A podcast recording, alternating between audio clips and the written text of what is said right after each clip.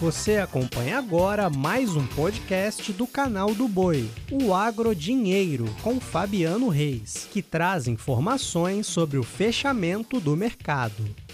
Olá, começamos agora mais um podcast Agro Dinheiro desta edição de segunda-feira, 16 de maio. E olha, hoje eu falo sobre milho, sobre soja em Chicago e também sobre boi gordo. E sobre boi gordo eu destaco que tivemos mais um dia de queda. Segunda-feira começou com recuo frente aos números de fechamento da sexta-feira, com pressão em especial no estado de São Paulo. Essa queda ocorreu em seis estados, pelo menos, com São Paulo sendo um dos destaques. 310 por arroba do boi gordo comum, enquanto que o, boi China ficou em 320 reais arroba para o boi China. Então, vindo com um cenário realmente de queda. Mercado de boi gordo tem, de certo modo, um certo nível de estar mais frouxo mesmo, na medida na qual se aproxima da entre safra. Escalas de abates de frigoríficos seguem com certa folga e um movimento que é considerado normal para esta época do ano. Entretanto, também observamos a elevação do, da oferta de bezerros no mercado, na medida que há desmama e temos o mercado ressentindo tanto o começo das temperaturas mais baixas, quanto também o resultado de retenção de fêmeas, agora gerando dois movimentos: maior oferta de bezerros, o que derruba o mercado, e maior oferta de fêmeas para o abate. Mudo de assunto agora para falar de milho. Nesta segunda-feira tivemos uma disparada para os preços aqui de mercado no Brasil, tanto mercado físico quanto mercado futuro. Ao que se deve? Olha, trazíamos na semana passada a participação do Felipe Reis da Earth Daily Agro,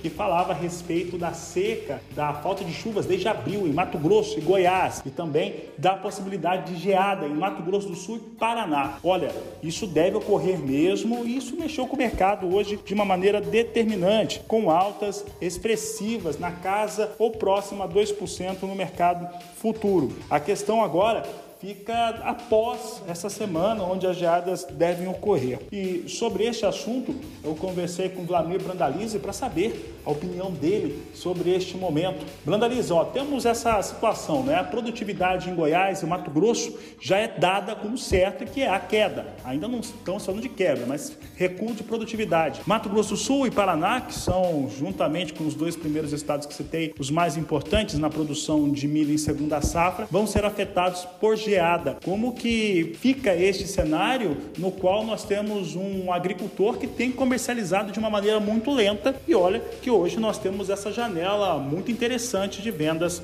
para o milho.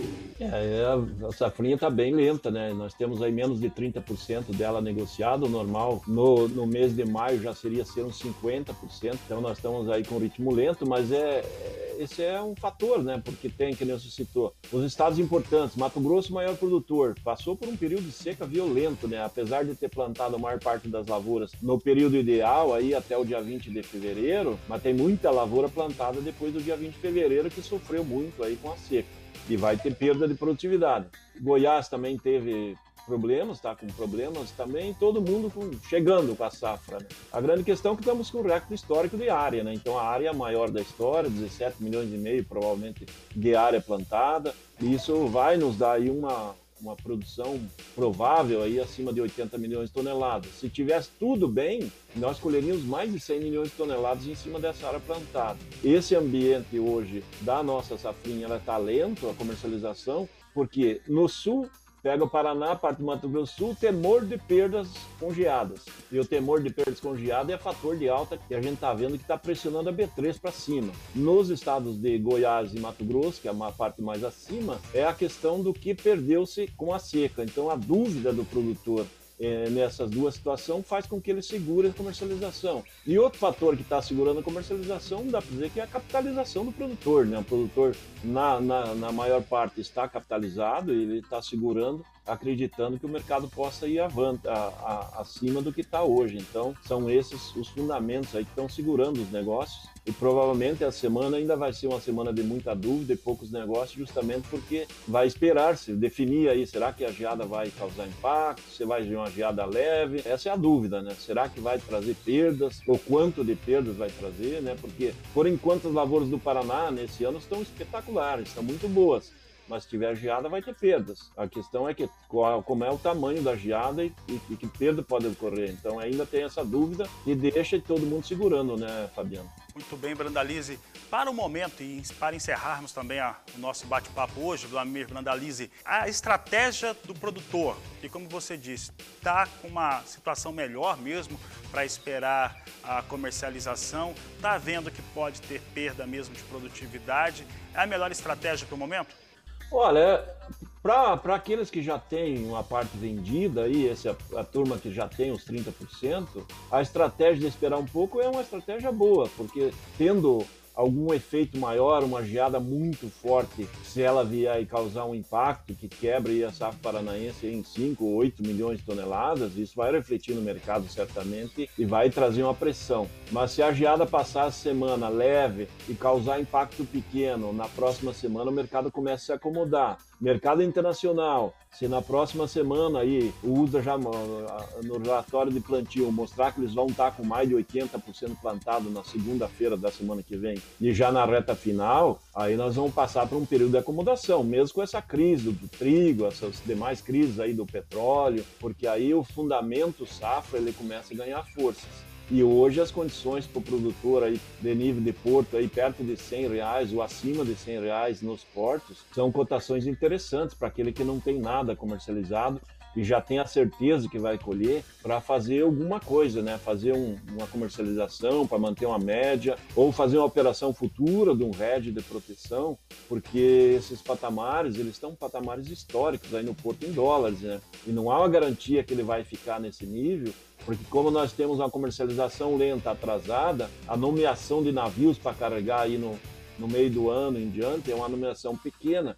E ainda nós temos que alertar o produtor que ainda tem umas 50 milhões de toneladas de soja que está parada na mão do produtor no interior, nos armazéns.